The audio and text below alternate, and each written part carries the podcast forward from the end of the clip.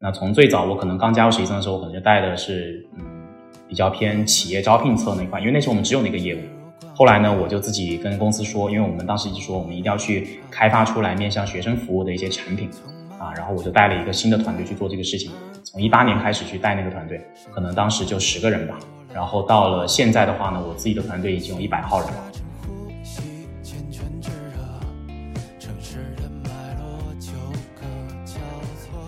但是你说这个职业教育这个事情，它是不是大有可为，对吧？那肯定是嘛。呃，我们做这个行业这么久，我们确实也发现啊。这个行业的供需关系是极度的不平衡的。职业规划本身，我觉得它回归到这个我自己的想法里面，其实就是更早的去做尝试，跟谈恋爱还有点像。别想着说我一击即中，多找找，对吧？啊，当然这个不是一个恋爱节目啊，你多找找，多试试，你发现淘汰掉一些渣男，对吧？就很好，就知道渣男是怎么样子的。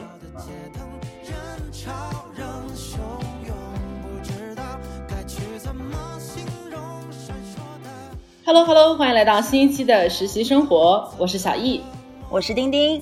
嗯，那我们这期特别开心，请到了实习生 APP 大名鼎鼎的求职服务公司的合伙人，然后想先请 Mark 自我介绍一下。Hello，大家好，我是实习生的这个合伙人啊，我叫我的英文名叫 Mark 啊，我中文名叫刘宇斌啊，我姓刘。对我还要介绍些啥呢？哦。其实 Mark 应该经历特别丰富。我们当时了解到 Mark 就知道他是那个福布斯中国三十位三十岁以下那个杰出青年，是吗？就是那个 Thirty U Thirty。呃，我可以问你现在几岁吗？一上来就问嘉宾这种问题，对吧？没事没事，男孩子嘛无所谓。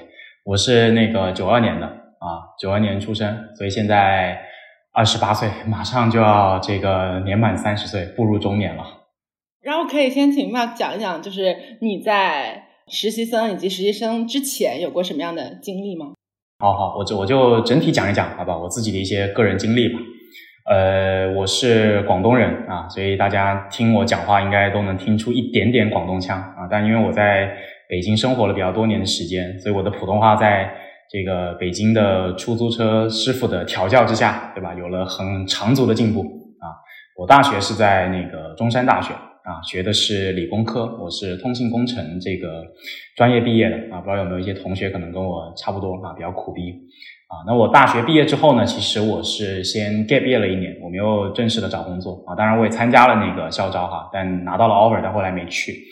呃，当时我是在做一个这个国际的一个学生组织的一个社团啊，然后就跑去北京去 gap 毕业一年，就等于 full time 去做那个呃叫社团的全国的这个工作嘛啊，做了一年的时间啊，因为那个是任期制的，所以只能待一年啊。一年结束之后呢，其实我当时首先的想法，我并我没有那么想去大公司哈，当时我自己想创业啊，所以当时我其实是拉了呃一个我当时一起做那个组织的小伙伴，他是印度人。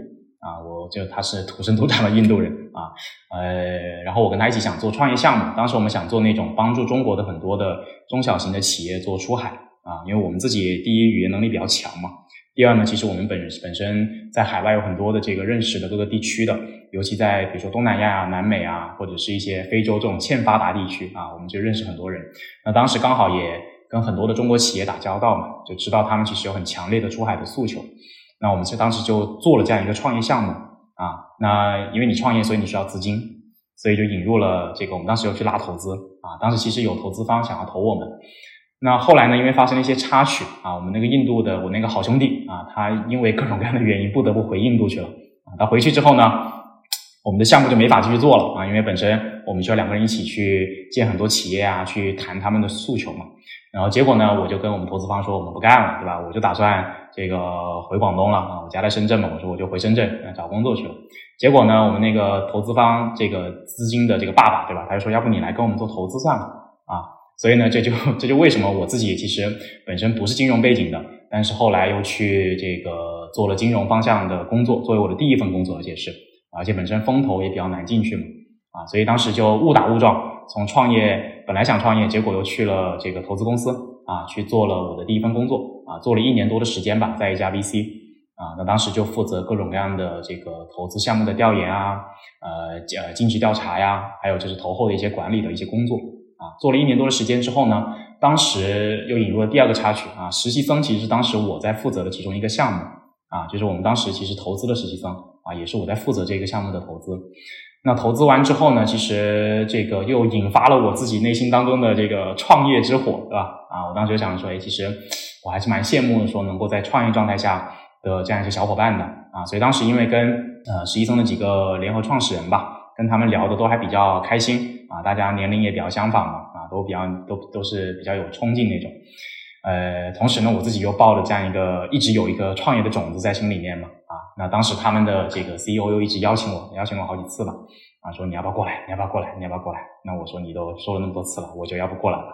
所以呢，就有了我的第二段的经历啊，就我就呃叫参就加入了实习生啊，就以合伙人的身份吧，就进入了实习生啊，就开始了我自己的创业生涯吧啊。所以我从一五年毕业啊，然后一六年呃 gap 了一年嘛，一六年正式工作啊，一七年的年底左右去加入实习生，到现在在实习生也待了四年多的时间了啊。那我也我本人呢也从这个我在深圳长大嘛啊，然后在广州念了四年书。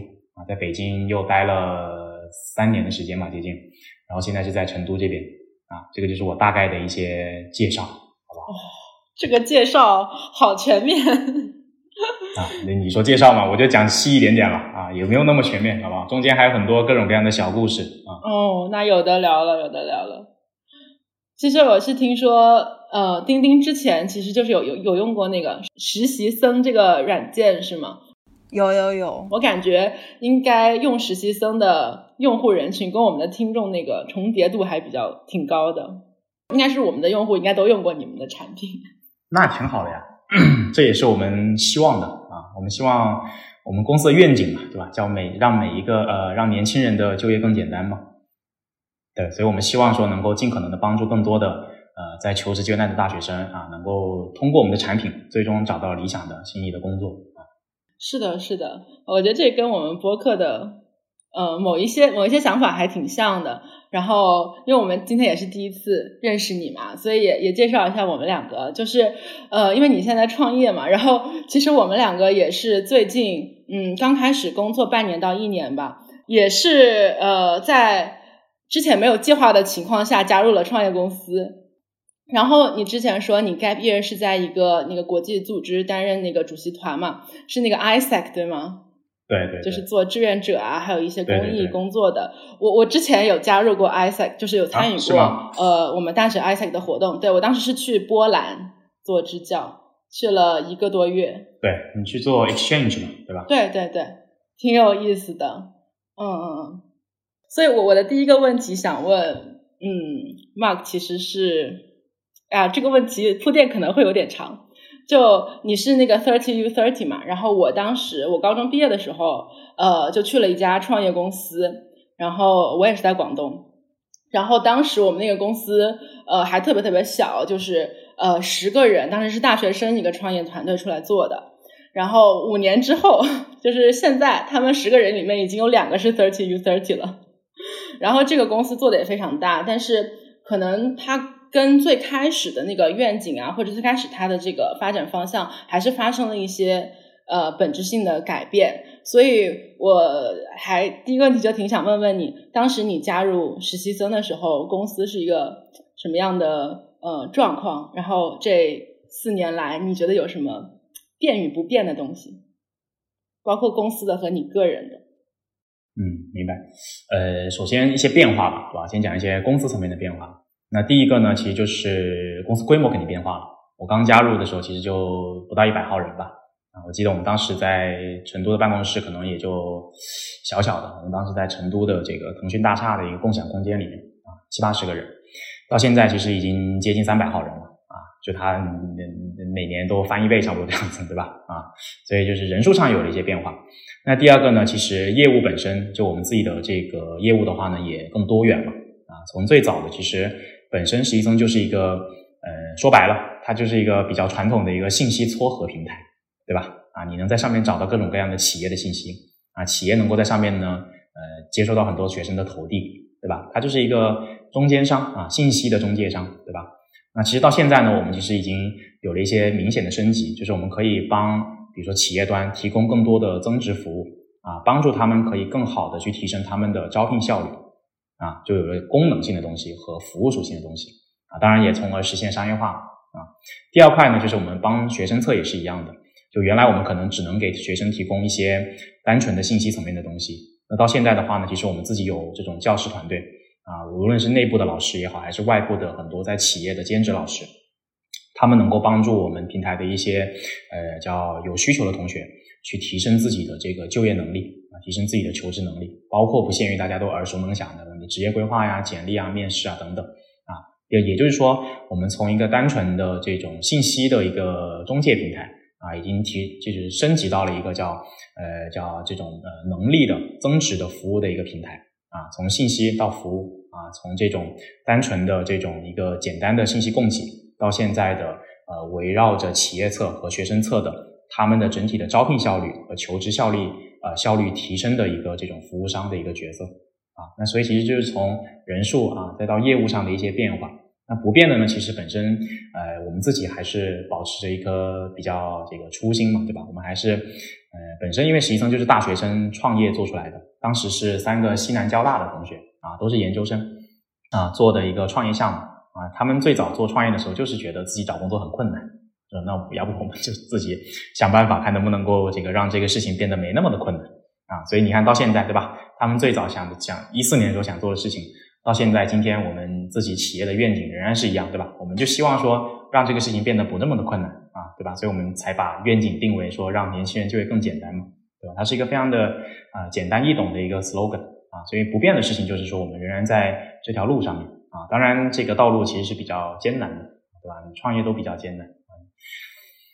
对，大概就这样子。我个人层面的话呢，其实呃，个人状态没有太大变化啊，我仍然还是一个比较有冲劲的一个状态，跟三四年前可能原来认识我的朋友四五年前吧。啊，甚至大学阶段我们在一起做社团的时候的朋友，到现在，呃，大家看到我经常的一个反馈都是，嗯，这个状态上没有太大变化啊，仍然是一个，嗯，比较这个有激情，对吧？啊，大家聊起天来呢，比较比较坦诚，啊，大家都嗯很愿意去说把一件事情给它做好，给它做成啊。然后一方面呢，当然是说你自己创造了一些正向的价值嘛，对吧？给。给这个你所处的这个社会，对吧？第二个呢是自己本身也能够有一些成绩，对吧？给自己一个交代啊，给这个自己所处的这样一个社会一个交代。说起来比较虚哈，但这个我我我确实觉得这个事情对于年轻人来讲是比较重要的啊，就是对于我个人来讲也比较重要啊，所以没有不变的是这个。那变化的呢，可能自己的这个呃 物物理性质的东西变化，对吧？我的物理空间，我从北京到了成都啊，算也算定居在这儿现在啊。我的年龄在增长，啊，都大概就这些吧，变化的部分啊，其他都还好，其他都还好，没有没有什么太多变化的。我自己管理的业务可能也在变化吧，啊，就是因为你创业公司嘛，需要经常推出新的业务嘛。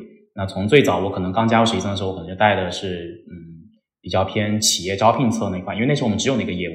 后来呢，我就自己跟公司说，因为我们当时一直说，我们一定要去开发出来面向学生服务的一些产品。啊，然后我就带了一个新的团队去做这个事情。从最早的我们从一八年开始去带那个团队啊，去组建团队，我自己可能当时就十个人吧啊，一八年。然后到了现在的话呢，我自己的团队已经有一百号人了啊，所以这个也是一个比较大的一个变化，就自己的呃所带的这种团队的规模也在发生一些比较剧烈的变化。呃，我发现你最开始加入实习生的时候，因为你们当时只有那个企业。撮合服务这块的这个业务嘛，所以那个时候你算是在做 to B 的一些项目，然后呢，现在算是你转移到了一些学生服务，可以说算是 to C 的一个业务线吗？嗯嗯嗯，因为我自己最近也在思考这个问题，就是说作为一个呃新鲜的毕业生，那我们大部分呃，我觉得作为一个一个毕业生的话，其实做 to B。确实，它是有一定门槛跟难度的，包括你自己的社会经验，然后你的人脉资源，然后呢，很多在我呃访谈的同学当中，其实他们对 to C 这条线其实更感兴趣，因为我们大部分都是消费者，我们也会面呃接触到很多 to C 的产品跟服务。那你觉得你在做 to B 和 to C 这两块业务的时候，呃，to B 的业务是相当于你加入了这个团队去承担的这个业务，to C 的业务是你自己去开拓的。那你觉得这两块业务，呃，对比下来，你觉得你的呃角色，然后责任以及你的成长有哪些呢？角色、责任、成长是吧？呃，首先从这个角色层面吧。啊，角色层面，其实我当时最早做 to B，呃，其实也算是要重新开始搭团队。因为当时实习生的主要业务其实在呃上海和广州啊，当时我们北因为我在北京嘛，当时我们想开拓这个北京地区的业务，华北地区嘛，但是北京地区当时没有人啊，就那么两三个人，所以呢，等于是我们要重新招这种销售团队、交付团队、服务团队啊，然后同时呢，呃，自己要去开拓企业，对吧？去谈企业啊，所以从角色层面上看有点相近，只是它最大的一个区别点在于，它是一个比较定型的一个业务。啊，比较成熟的一个业务，大家知道这个业务我们在卖什么产品，对吧？我们的客户是谁？他的诉求是什么，对吧？他会为什么东西而买单？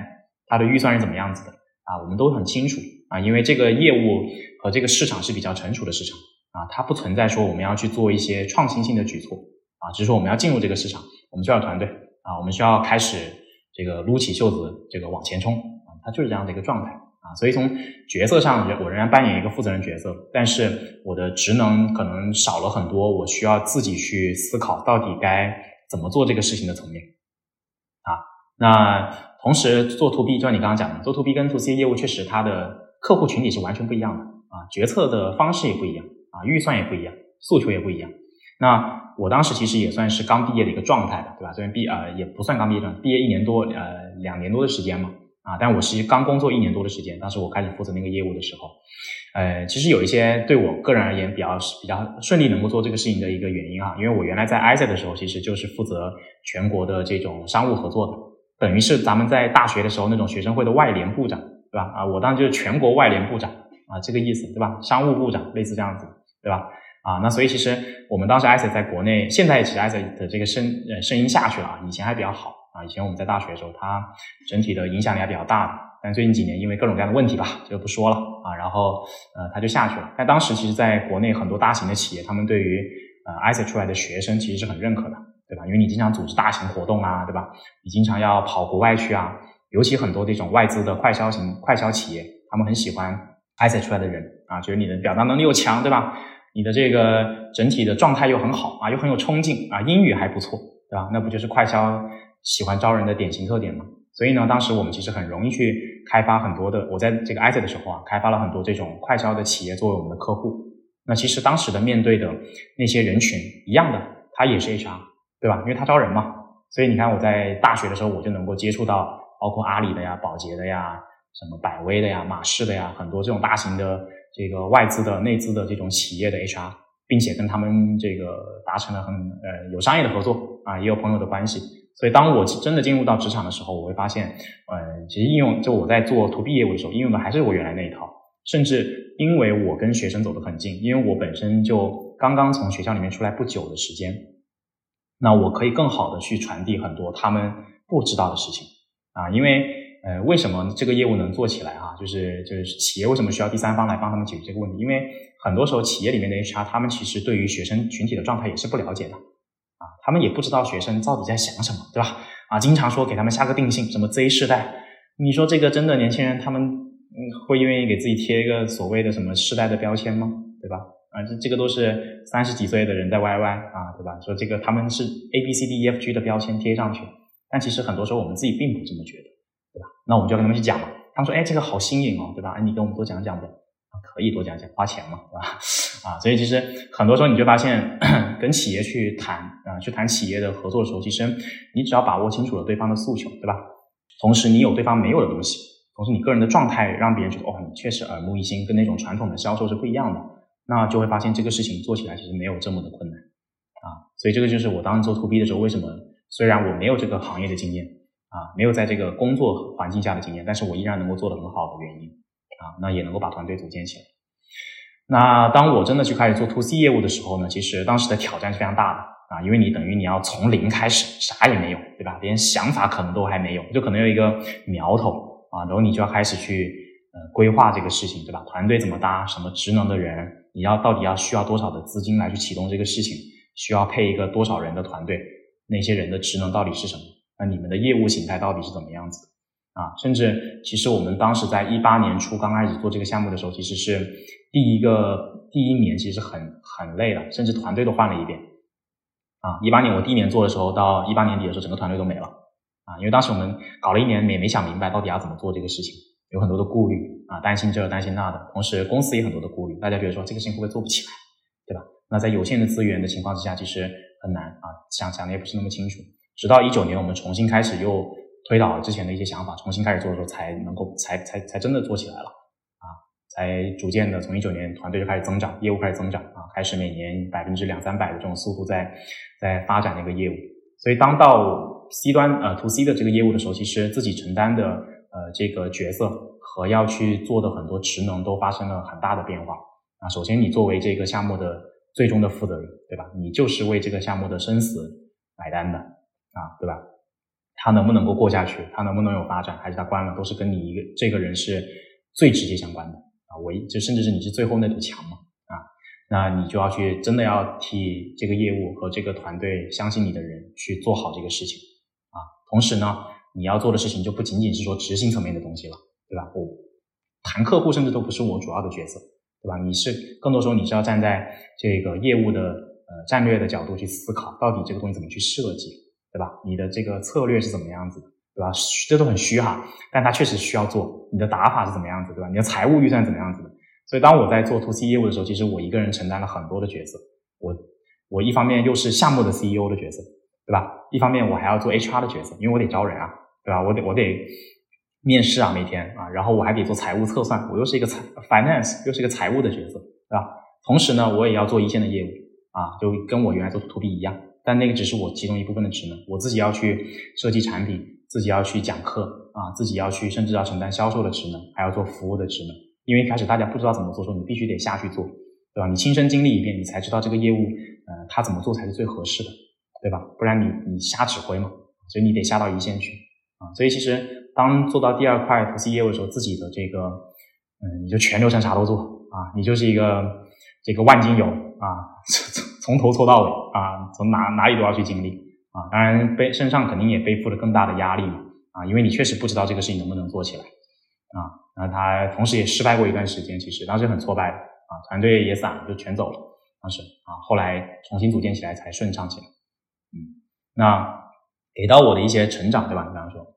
to B 的业务其实其实还好啊，to B 业务说实话我做的比较得心应手啊，因为我我感觉我比较擅长做那个事情，就销售，就我自己觉得我是一个比较嗯比较不错的销售啊，就我做销售还比较比较在行，但我去我做 to B 的业务那一年的时间，给我最大的反反思是什么？就是我觉得这个事情有点太简单了，我不想做啊，确实是这样的，不不是说我我我吹牛啥的，我觉得太简单了，就感觉没有挑战，你知道吧？啊，因为跟我原来在大学时候做的事情就很像。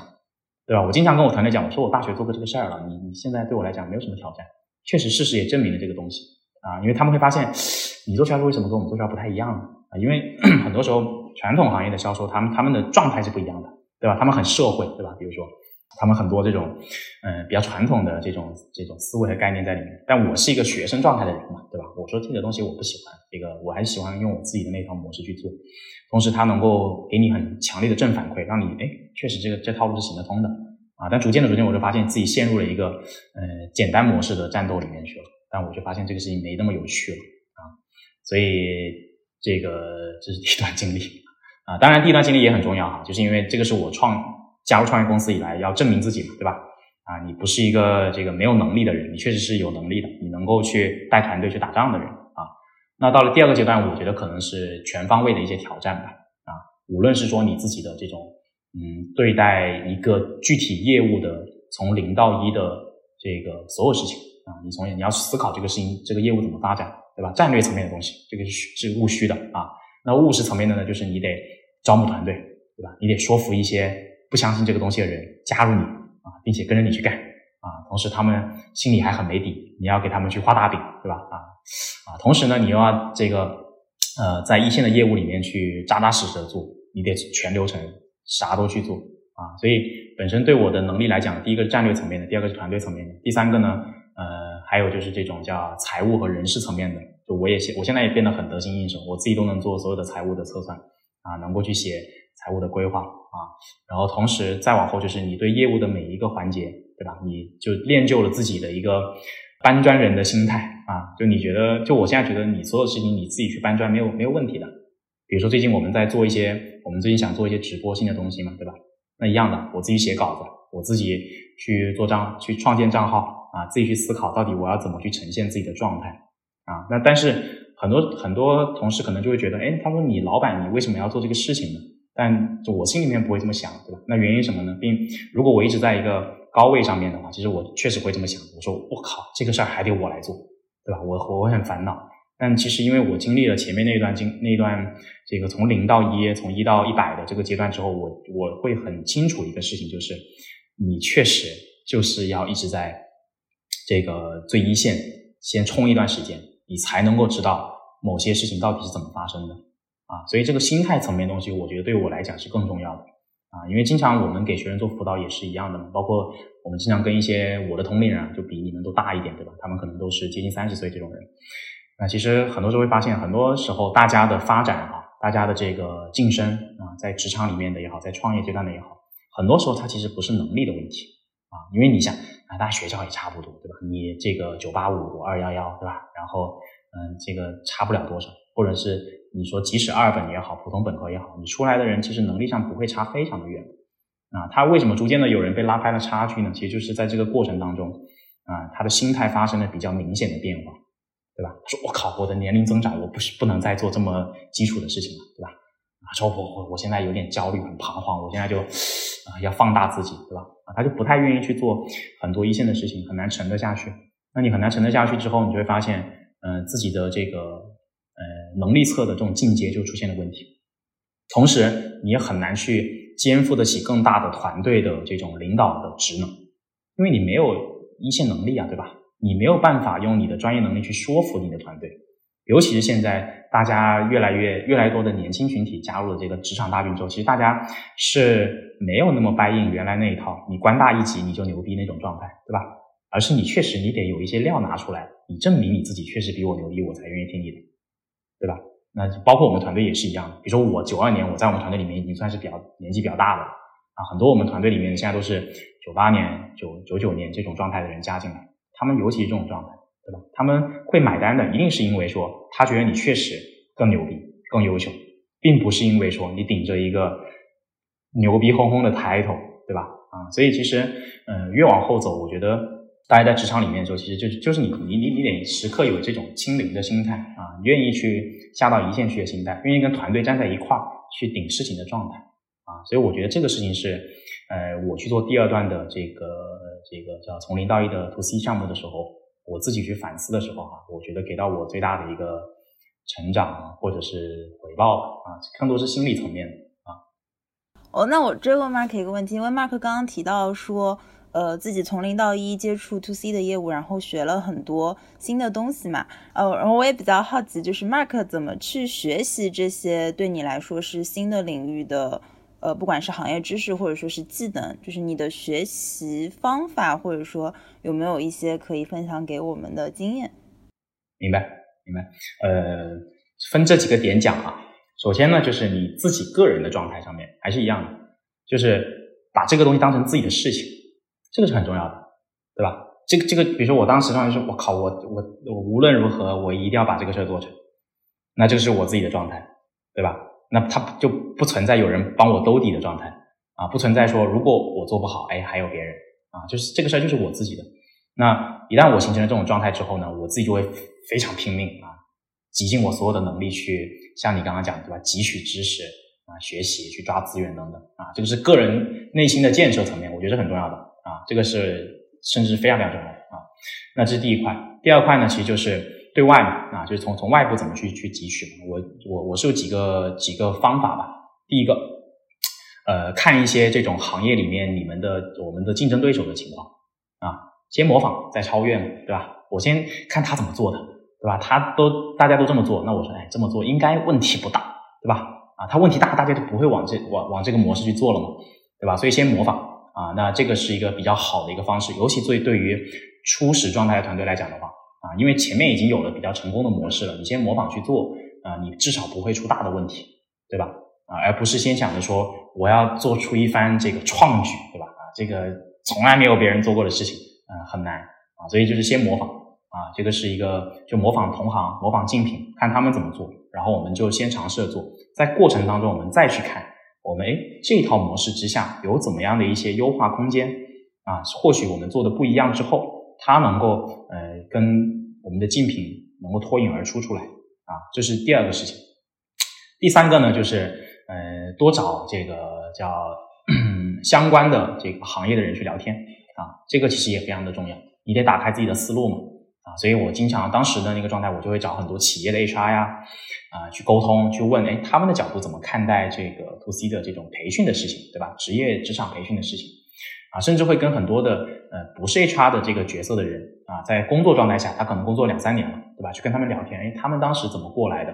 他们怎么看待这个事情？他们如果是学生，可能缺了什么东西，在他们求职阶段的时候。嗯，第三个呢，就是找学生啊，就我们经常去聊学生嘛，对吧？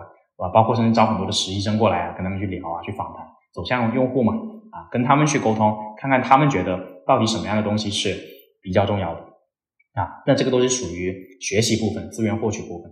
那当到执行的时候呢，也有一些很重要的事情，就是。你得这个这个，其实大家都会讲啊，小步小步快跑嘛，对吧？确实是这样子，就是你有一个想法，你就快速做，试一下，对吧？浅尝辄止就 OK 啊，不要想着说我一一个组合拳能够打死所有人，对吧？不可能的啊。所以当时我们就是在实操的时候呢，其实就是小步小步的做啊，一做到这个，我靠，这个可以啊啊，我们就哎再再做一点，再多做多做一点点，发现它真的能够成，那我们就发现哎这条路确实可以走得通，然后就走下去了。啊，那也有可能它走不通，那我们就换路嘛。但是因为我们是一个浅尝辄止的状态啊，目大目标不变，但你的路径是是是是要去探嘛，对吧？探草嘛，啊，但有有些可能就是一个沼泽掉下去了，对吧？你不要一步踩下去，慢慢的踩，那我觉得可能就做出来了啊。过程当中不断的去做一些复盘嘛。嗯，了解。哎，所以我们现在呃，实习生 to C 跟 to B 的两块业务，to C 的话是有呃让学生。可以去找实习信息，找 JD，然后投简历的这样一个功能，还有一个是呃正在做的职前培训教育。然后 To B 的话，可能是会帮一些企业做校招。呃，除了这几块业务，实习生现在的就是业务分布大概是什么样子的？啊，我们是一个平台，对吧？那这个平台呢，本身学生和企业他们上来都是免费的，对吧？学生上来看公司投递，对吧？企业上来发布岗位。呃，然后招人，对吧？那这个是免费的。那在这个之上呢，我们的这个商业化层面其实就是企业，如果你需要平台帮你做更多元的宣传啊，或者帮你做一些这种服务项目，比如说很多企业想做宣讲会，那我们就帮他提供增值服务，付费嘛，对吧？那学生侧也是一样的，对吧？你正正常自己求职是没有问题的，对吧？平台也能够给你提供很多免费的信息。但是如果有些同学他说，哎，我现在确实需要一些帮助，对吧？我没有想清楚我自己的职业走向怎么样子的啊，我现在简历比较矬啊，我觉得我现在的职场的技能，对吧？比如说我是想去互联网做运营岗位、产品岗位，我发现我没有这个技能，那你可以在我们平台去上一些课程去学习啊，大概就是这样子。刚刚你说到你在做 To C 这个板块的时候，呃，一九年之前跟之后是有一个比较大的变化的嘛？比如说你们换了团队，重新起步，然后业务开始增长。我我其实很好奇，呃，到底你们一九年前后这段时间是做对了什么，然后之前是做错了什么，才导致前后有这么大的变化？究竟是内部呃策略和方法变化了，还是外部的环境变化了？可以分享一下吗？嗯，应该是内部的问题啊，我们我们不能抱怨这个市场啊，内部的问题。呃，一九年的，我讲一八年啊，一是一八年啊，一九年是迈上正轨。一八年的问题呢有几个啊？第一个问题呢，是因为当时我们在融资啊，在融资的时候呢，我们就会想着做很多给爸爸看的事情，对吧？啊，就 to B C 的很多的的模式。那就比如说当时我们说啊，那我们要做培训业务，然后发现哎，培训业务首先你得有大量的这个用户进来，所以就开始花钱去做投放，然后去做这种。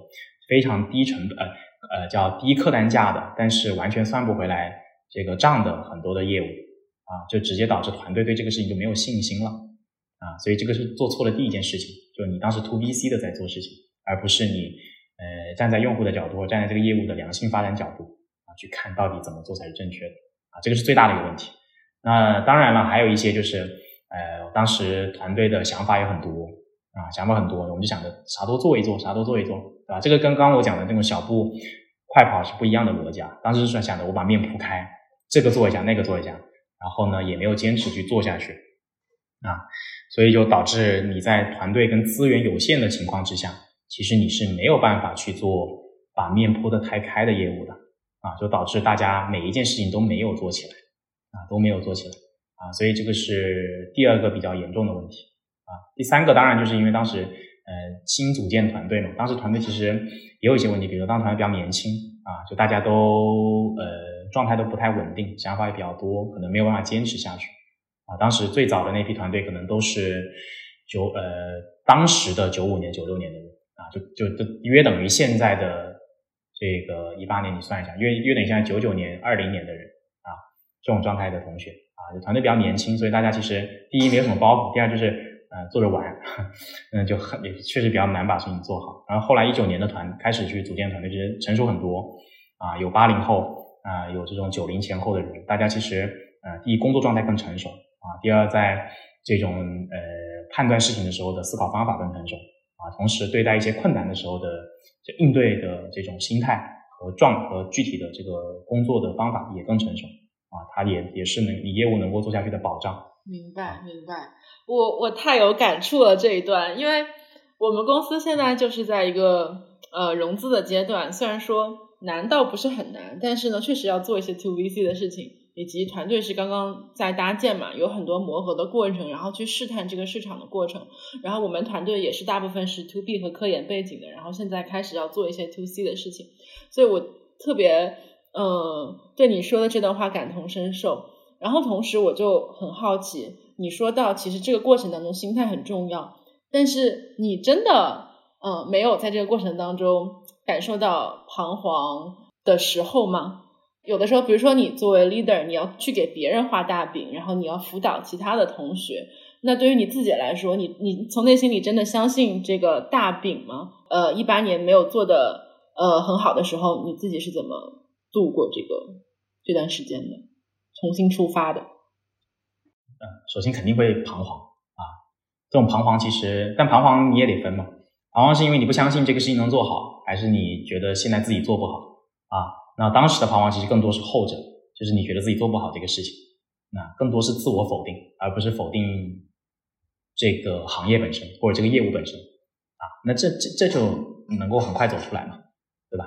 你构建足够强大的内心啊，你说服自己，其实你也不是不是那么错，对吧？你还是可以的啊，就自我洗脑嘛，啊，就就就走出来了啊。因为呃，只要你不是觉得，只要你最终的这个落脚点，它不在于说你认为这个业务是不行的，这个模式啊，这个业务是做不起来的。比如说你觉得做 to C 的职业教育是做不起来的，对吧？那你没有这个想法在，那其实就都好说啊。所以当时就是并没有这个想法在。啊，原因有几个。第一个点是因为我们看到很多竞争对手其实都做得很不错，啊，那我这个你都做得不错，凭什么我做不好，对吧？当时也有这种要强的心态在啊。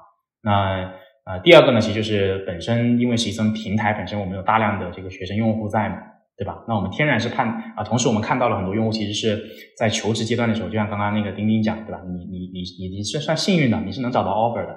但很多同学在实习生平台其实是找不到 offer 的。啊，他们的投递可能就是石沉大海啊，没有任何的消息，对吧？那就直接说明了，其实有很多的同学他们在这个阶段是困难的啊，是需要一些扶持和帮助的，对吧？那就证明了这其中是有一定的这个叫商业价值在背后的，对吧？你只是你要去怎么实现这个商业价值的问题，对吧？所以你就把一个呃感觉很难的一件事情，就是你比如你刚刚讲对吧？你你很困难，你很你很彷徨，你很沮丧。你要去沉到谷底了，把它变成是一些呃客观的事情，对吧？客观的事情就在于，哎，我相信这个事情是能做成的，但是我只是没有找到好的方法，对吧？那接下来我要做的事情就是找到好的方法啊，以及找到好的人来去做这个事情啊。所以，当我们当自己想清楚这个事儿之后呢，那就开始去思考啊，好方法到底怎么样子？好的人到底在哪里，对吧？所以当时呃。走出来那一段，其实就是第一，我们就开始先重新组建团队啊，找到一些有行业经验的人过来。原来都是小白，其实原来就是啊一群年轻人就开始搞吧，对吧？后来我们就开始去找一些确实啊有行业经验的人，他们来了之后，他们可以带进来一些在业内的呃比较验验证的成功的一些模式，来告诉我们，带着我们来做啊，就是团队配备好。第二个呢，就是 呃叫呃模仿竞品嘛，对吧？你就看哎他们怎么做的，我们先不要先自己。吭哧吭哧搞了，对吧？我们就想说，好，我们就接下来的就一九年就这样子，我们一整个一九年就没有做别的事情，就是抄，很简单啊，抄模式，我就抄你的，那你怎么做？哎，我看你怎么做，我就抄这个啊，好，我们就这么做，哎，发现就做起来了啊，对吧？那那就是你把模式调整到行业里面验证过的 OK 的，你把团队招聘到呃成熟的一个呃有有有能有战斗能力的团队啊，重新起步，就是这样子。嗯，自己不要被打垮，自己被打垮是最是最可怕的事情啊！这次还不干了呗，对吧？我就撤退啊，回深圳。对。哎，那你会不会担心说，你们整个一九年在做的都是在模仿别人，那你们日后的创新能力会受到，或者说自己的独特性会受到损害吗？不会，有一有两个点吧。第第一个点是因为本身我们在模仿的。初心其实并不是为了持续模仿，对吧？我模仿的初心是为了超越，对吧？啊，只是我们知道这个是你必须得先从模仿开始做，啊，所以这是第一个点。第二个点呢是我本人的性格，对吧？这刚才我也讲了，我在做 to B 的时候，我就发现了我不太喜欢去做一些让我自己觉得比较枯燥乏味，对吧的事情。那其实自然而然我不太有可能去不断的去复制一件重复的事情，那。所以，包括到现在，其实我们也在不断的探索有怎么样的一些更好的模式，能够来去服务我们的同学啊。所以你看，我们最近在搞直播，其实也这个原因嘛。那原因就是因为我觉得说，我们实习生平台，因为你们用过的话，你就会发现，嗯，其实我们实习生平台有有些地方做的很不好啊。就是举个很简单例子，我们跟用户其实是没有什么的交流的，对吧？平台很冰冷，非常冰冷。你关注我们的公众号，你关注我们的 APP 或呃用我们的 APP 或者小程序，你找不到我们的人在哪。对吧？你这个有困难，你也发现好像帮不上你啊。那直接导致的一些后果就是：第一，用户对我们的嗯叫呃立体的感知是很弱的，他就觉得你就是一个工具，对吧？你是工具人，你工具人，我要你不要你，好像没有什么差别。那第二个呢，就是导致我们自己本身对用户的呃叫了解啊，也会逐渐的越来越薄弱，对吧？他可能就全凭经验了。全凭经验，等我们等我们自己到三十多岁的时候，我凭什么去判断一些这个二十十八岁、十九岁的朋友们他们的心理状态呢？你是判断不了的，对吧？那有了这样一些背景呢，所以我们就开始说，哎，不行，我们要得有一些更直接的交流渠道，跟到跟我们的同学啊，因为每一年都有新的同学进来，对吧？甚至我们实习生平台还有一些小部分大高高三的同学在用我们的平台啊，现在。对吧？那你就更不知道他们在想什么了，对吧？我靠，这个这跟你差了十十年的时间了，十几年了。当然，这个过程是很有趣的啊。对对对，我们都挺好奇，说你觉得职业教育会是你的一个终身的职业追求吗？以及你是怎么看待职业教育未来发展？这个真心的讲，我觉得应该不是，好吧？啊，真心的讲，我我我大概率觉得不是，因为我现在还没到三十嘛，对吧？我人生还很长，对吧？你现在说我的终身事业就是职业教育，那我觉得我这辈子好像有点局限啊，就是我自己内心的声音哈。但你到底往前怎么做，不知道啊。所以其实我自己心，我个人的一些信仰吧，就我不会给自己太大的局限啊，说我这辈子就干这个事儿啊，我没有这么伟大啊，没有说把一件事情。这个做一辈子啊，我我我确实没有办法这样子，我我自己是这样的啊，嗯，不断的去寻找一些新的东西啊，去改变自己的生活状态、工作状态。所以你看，我自己本身也很奔波，对吧？我在深圳这个算半半的，我老家不在，我老家不在深圳的，那深圳算成长起来。我在广州，又在北京，又在成都，对吧？本身生活状态就很奔波，但我自己并不觉得这种状态很奔波，我反而会很喜欢这种状态，因为我本身就很喜欢去。探索和尝试各种新的东西，包括你们看我自己的介绍里面，我去过很多不同的国家啊，在疫情之前啊，那你而且很多地方都很奇怪的，很多人不会去的，对吧？你看我跑了印度两次啊，我还去过什么以色列、巴勒斯坦，对吧？你像这种地方，我觉得你们这个很多你们也好，同学也好，可能一辈子都不会去。但我去了那地方，并且我觉得那地方很有趣啊，给我带来很多，嗯，无论对自己个人的也好，还是说对这个你所处的这个社会和世界的也好，都很空啊。但确实是这样子的，就你有更多元的认知了。你且不说这个认知能给我带来什么哈，但至少它会让我你的思维是更更更更开阔的啊。就你看见了很多不同的事情之后，你你确实是不一样的。那从而其实反反馈到我个人的状态就是这样子，就我不会不太给自己设限啊，因为我觉得你的这个世界都有这么大的可能性，都有这么的多元，那为什么你自己要给自己设一个局限，说我这辈子就做这一个事儿呢？对吧？啊，所以我答案可能是否定的啊。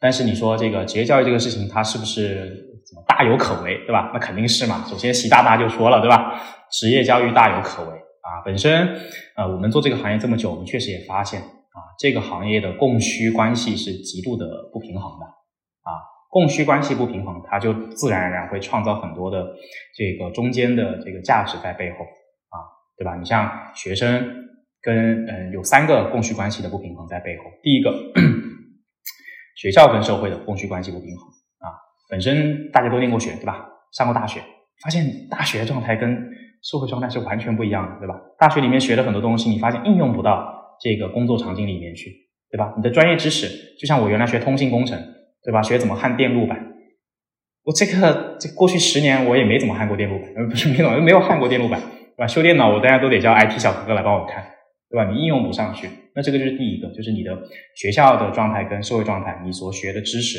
它跟社会的对你的诉求是脱节的，这是第一个点。第二个点呢，就是叫那个学生跟企业啊，学生跟企业。学生的很多的这个，他们对于企业的认知、职场的认知，而企业对于学生的这种诉求、能力的要求也是脱节的，啊，也是脱节的。这就导致了为什么很多同学在求职阶段的时候会这个屡屡受挫啊，因为他不知道企业他到底在想什么，对吧？你到底要我什么？你能不能直说？啊，那个企业这个不可能直说的嘛，对吧？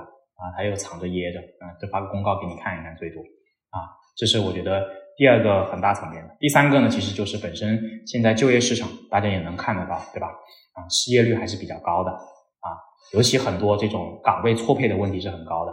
大家所知道的很多岗位可能都是那几个，对吧？啊，动不动就是我觉得我的这个命中的唯一就是腾讯，就是宝洁啊，就是字节跳动。但有很多大量的中小型的企业，比如说各位所在的创业公司，同样很优秀，但学生不知道你们，对吧？啊，我们看到就更多了。啊，尤其在实习生平台，这种头部的聚集效应会更加的明显。啊，字节、腾讯发一个岗位，可能瞬间就一万多人去投递。啊，有很多很优秀的中小型的公司发一个发个十个岗位，投了一个简历过去，对吧？你说这是因为，呃，这个他公司不好吗？还是？肯定不是，对吧？那就是因为这种信息的这种极大的错配问题。啊，所以其实这个东西也是导致了很多学生找不到工作。啊，很多这种。这个 叫企业招不到人，所以其实就是它本身这期间就有大量的可以呃需要被填补的这个差距在背后啊，所以它当然有很多可以做的事情。同时呢，其实国家我们也会看得到，对吧？现在就你如果看新闻或者看政策，你会发现，现在国家大大大力的在鼓励这种技能型人才的培养，对吧？啊，我们国家确实嘛，对吧？现在这个技术上面是比较短板的。啊，那这个也是一样的，对吧？那如果有有越来越多的企业也好，学能跟学校在一起，对吧？去培养更多的优秀的下一代的科学家，对吧？那这个事情也是非常值得大家去畅想的啊。当然，这个事儿我做不了，对吧？我这个大学也不好好学习。哎，我我突然有两个小问题啊，就是因为最近不是 K 十二有一些就是监管的规定嘛。然后就很多这种教育公司说可能会把一些重心转向职业教育，那这个点会对你们的业务造成什么影响吗？然后第二个小问题就是，呃，你觉得就是说不是说职业教育，而是大学生职前教育，就那么呃可能四到六年的这个阶段，呃，他这个需求就是说究竟有多大多稳定？会不会就是说四到六年四到六年就换一批人换一批人？他这个需求有时候就。可能可能你你对这帮人的这个需求的满足，可能就是呃怎么去表达呢？就这帮人的需求可能就不会那么凸显，可能大家在这段时间内还没还没醒过来，还没觉得就是自己的这个这个需要去做职业教育，那也有可能你们会对这帮人，因为更新迭代太快了，服务可能会跟不上，这个你觉得会是个问题吗？两个问题对吧？第一个问题呢，就是有越来越多的这个叫 K 十二机构嘛，有钱有人对吧？他们会他们想说，哦，我要去布局这个职业教育啊，不得不布局，被赶到这儿来了。啊，这肯定会有影响啊，只是看影响有多大。这个就是一个潘多拉的魔盒，对吧？它现在被打开了，我也不知道打开了会飞出来什么东西。这个东西确实我回答不了啊，但是它肯定会有一些影响。那这个影响它会体现在什么地方呢？就是跑得慢的，或者是发展的比较慢的这些企业，那可能就会被淘汰掉了，对吧？那有可能我们是其中之一，有可能我们不是啊。那这个就得看往前的发展，但影响肯定是在的。啊，当然，希望肯定是说有了更多的资本，有更多的这种优秀的人进来这个行业之后呢，能帮助这个行业去正向发展，对吧？而不是像现在大家所诟病 K 十二的，对吧？你人这么牛逼，对吧？招了很多清华北大的这种同学进去，对吧？很多这种大厂的同学在做这个事情，但是呃，导致社会却对这个事情没有充分的认可，对吧？这个是我们不希望看的看到的。第一个问题。第二个呢，其实就是说那个呃需求变化的问题。本身这个行业就这样啊，其实任何一个行业都是这样子，对吧？你做车举例，对吧？你传统车企大家做汽油车，现在发现都做新能源车了，是不是也在变化呢？对吧？任何一个行业它其实都在变化，这个这个是一个商业规律啊，本身就是变化的，只是我们的可能更剧烈一点点，因为我们的用户群体太年轻了，对吧？嗯，从举举本科的例子，四年就一变化，对吧？每年都有新的这个高三毕业的同学进入大一，那他们的年龄呃又是一个新的层次，他们的状态、他们的成长环境又是不一样的，对吧？你像我成长的环境跟你们成长的环境也是不一样的，那这个东西就对我们的业务会造成很多的呃挑战，对吧？这个挑战其实我刚刚前面已经讲过，就是我们对用户的理解的问题。对吧？你不了解他们到底需求什么东西，那你的业务是没有办法良性发展的。对，所以呢，这就要求我们要更多的跟用户站在一起。啊这一点其实是我我自己反思我们公司做的不够好的地方，我们这个产品做的不够好的地方。所以我反复也跟我们的产品团队和管理团队在讲这个事情啊，就是我觉得我们离客户呃离我们的用户太远了。啊，远到我都不知道，我们都不知道用户在想什么，他们在哪里，他们有什么的诉求，对吧？他们也找不到我们，甚至他不会愿意来找我们。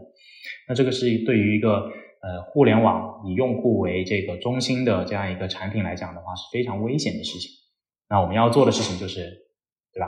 反过来了，那我们就接触接近用户嘛，对吧？啊，无论我们现在开始尝试着做直播，还是说我们可能未来可以尝试更多元的形式，对吧？走进学校里面去。啊，邀请更多的同学来去我们公司等等之类都是可行的，对吧？核心的就是你不要跟用户去产生隔离感啊。尤其我我自己个个人是越来越觉得说，呃，越往后发展的这种互联网形态的产品，它跟用户走得更越近，越没有隔阂感啊。用户越把你们平台的这些工作人员当成自己的朋友，对吧？你的这个产品就能发展的越好，对吧？啊，比如说 B 站就是一个很简单的例，很典型的例子，对吧？他为什么喜欢？他觉得，哎呀，我操，天天在上面，呃，不好意思，刚刚讲个粗口，呃，我天天在上面，这个，呃，我天天在上面就是感觉很自然，对吧？很自如，看到东西我都很喜欢。它的整体的设计风格，啊，这么这种二次元的这种呈现状态，对吧？让我感觉很舒服啊。同时，B 站 B 站的人可能他公司的这种氛围也非常的好，对吧让大家很向往。那其实这个就是我们觉得。你要把你要把这种产品做到的这种状态啊，所以其实总结下来，其实就是你你要走进用户啊，让用户成为你的朋友，让你成为你的用户的朋友，这个事情可能就能够更好的去解决呃叫每一年用户都在更新迭代和变化的事情。那自然而然，你如果把用户当成了朋友之后，你的很多的业务你就能够对应的去调整，对吧？你不会坑你朋友啊。哎，我还想问一个跟职业教育这个业务相关的问题啊，因为毕竟我们做实习生活，我们也对这个东西就是这个行业有有一点点了解。嗯，就是说，呃，因为我是在香港读的本科嘛，所以我可能对内地的学校呃不是充分了解，但我也有听过同学们抱怨说，哎，学校给予的这种就业辅导啊资源这个支持力度不足。然后呢，可能海外的高校相对来说会做得更好一些，呃，那你会觉得说，呃，就是说职业职业教育或者说职前教育这个呃责任和义务，应该更多的落在学校的这个肩上吗？还是说学校可能会以那种比如说采购市场服务的这种方式，呃，来跟你们合作呢？呃，因为就是说我自己感受到，呃，现在的一些职前教育有一些两极分化的现象，就是说有高付费能力的，比如说这些本身就出出国留学的人，他可能会采购一些就是单价非常非常高的这种职前教育的服务，呃，在我看来甚至有一点高到不合理了。然后另外一头呢，就是其实大的长尾的这种大部分的大学生们，呃，或者说其实。更加缺少就是职前教育资源的这帮学生们，反而是这个付费能力不太强的学生。所以说，就是说这种不平衡的一个情况，就是说你觉得市场呃可能会怎么样变化，或者说你们能怎么样帮到这个同学们？嗯，你这个提的问题非常好，这个其实也是我们现在面临的一个问题。就说白说白了，我们自己的业务也是也是有这样的一个问题存在的。我们的这个，我们有高客单价的产品，啊，就有这种万元级别的产品，啊，它就是我们给学生提供保障性的这种培训服务嘛。那其实确实会发现，大量的付费学生都是留学生，啊，那这个东西就是经济基础决定了，对吧？但这个事情我们细想，它是不合理的，对吧？你的呃叫做教育做培训，它的核心是你要去把这种呃资源给它摊平，对吧？把这个我们叫做不平等的教育资源给它摊平，对吧？这个是互联网的价值。但其实这类型的产品，它在这个地方其实做的是不好的，对吧？它反而在渲染一种你要你要有钱你就能找到工作，对吧？你要有钱我们就服务你，没钱你就待会儿，对吧？那这个事情是不合理的。我们自己也深知这个事儿。那这个东西呢，就是在呃叫公司的商业化的发展进程当中。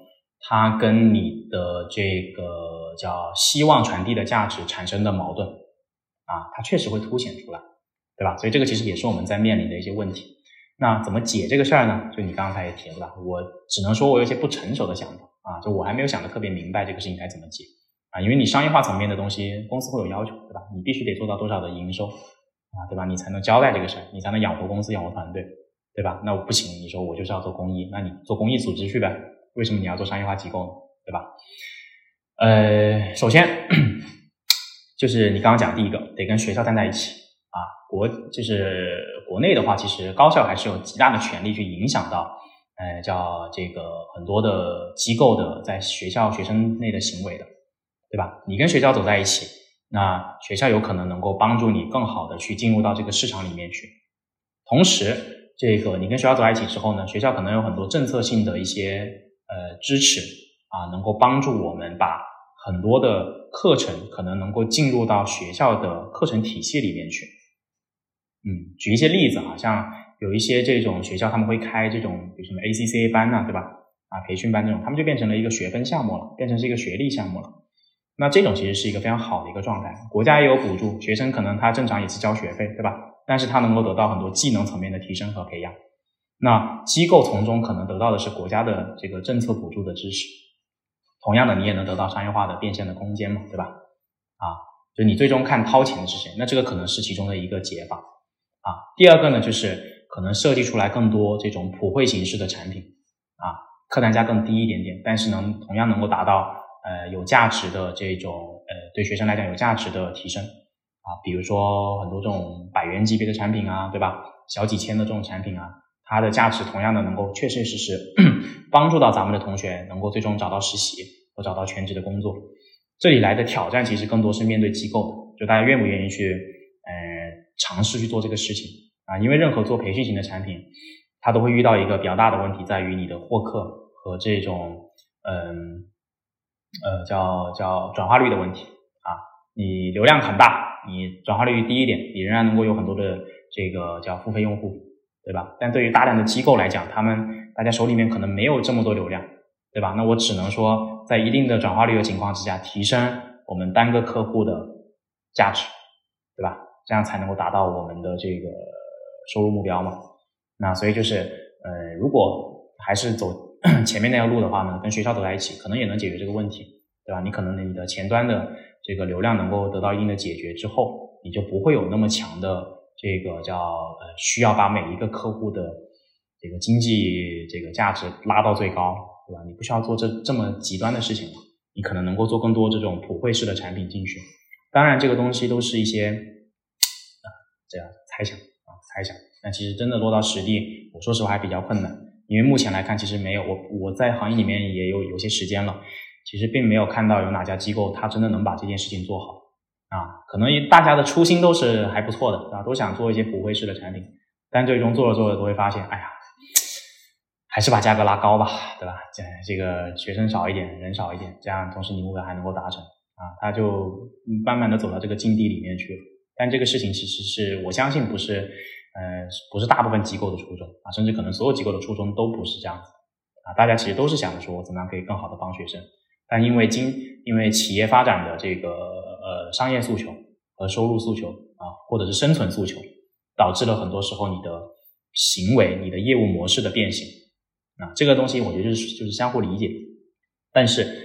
嗯，这个行业在不断发展的时候呢，它可能会不断的向好去走，可能会不断向好去走。它的几个前提，我觉得就是第一，呃，学校更开放啊，高校更开放，国内的高校，因为现在还是相对封闭的啊，更开放，能够让更多的企业能够进得到学校里面去，用一个良好的模式进去，跟学校去做合作啊，跟学生去做沟通和交流，这是第一个。第二个呢，学校能跟这种叫招聘企业啊，更深度的去合作。啊，同时机构在中间扮演了更好的中介角色啊。那举一些简单例子，就是比如说，呃，自己要招一个运营的人，但是学校其实是不知道，学生也不知道到底这个人的标准是怎么样子的，对吧？那这个时候怎么办呢？那如果有中介机构，有中间的这个培训机构，他们能够扮演这个角色，去把这个桥梁搭起来，把企业的很多的这个用人的岗位的模型和要求培养的模式，给他从。